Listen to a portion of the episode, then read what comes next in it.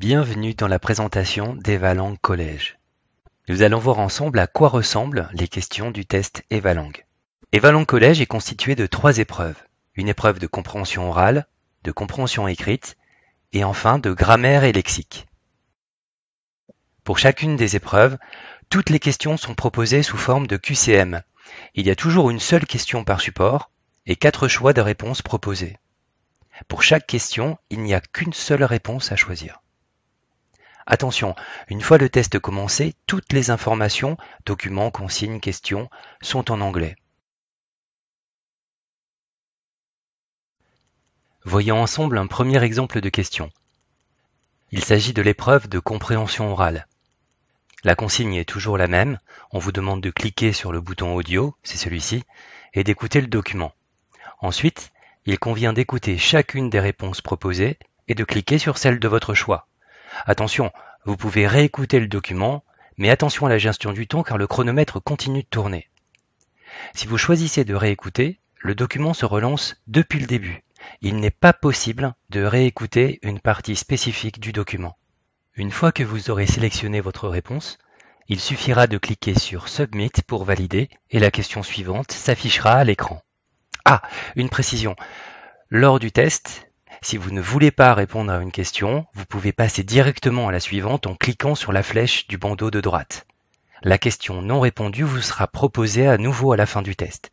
Mais attention, si vous cliquez sur Submit sans avoir choisi de réponse, la question ne vous sera pas reproposée et sera considérée comme fausse. Ne vous trompez pas. Allez, on écoute le document. What time does the film start? Hmm, ok, on demande un horaire. About two hours. Là, c'est une durée, ça ne va pas.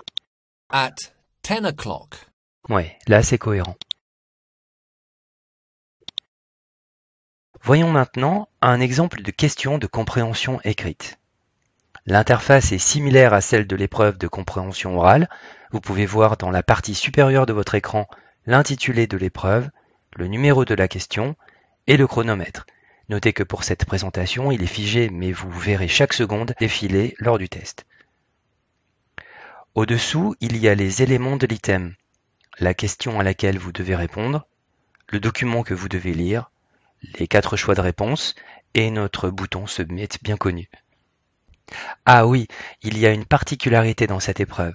Vous pouvez agrandir le texte en cliquant sur la loupe en bas à droite. Et maintenant, on revient à la taille initiale en cliquant n'importe où sur le document.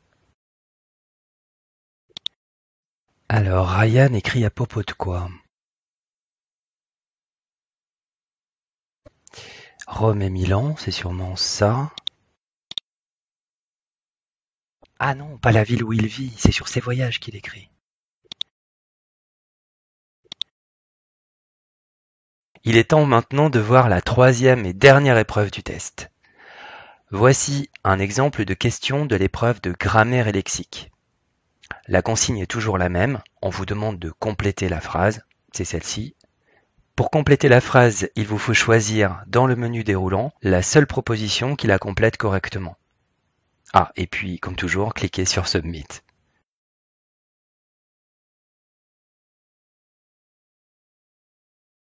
Alors, il est en train de cuisiner le dîner. Ah, non, je me suis trompé. Voilà. Cette présentation est maintenant terminée. Bonne chance à toutes et à tous.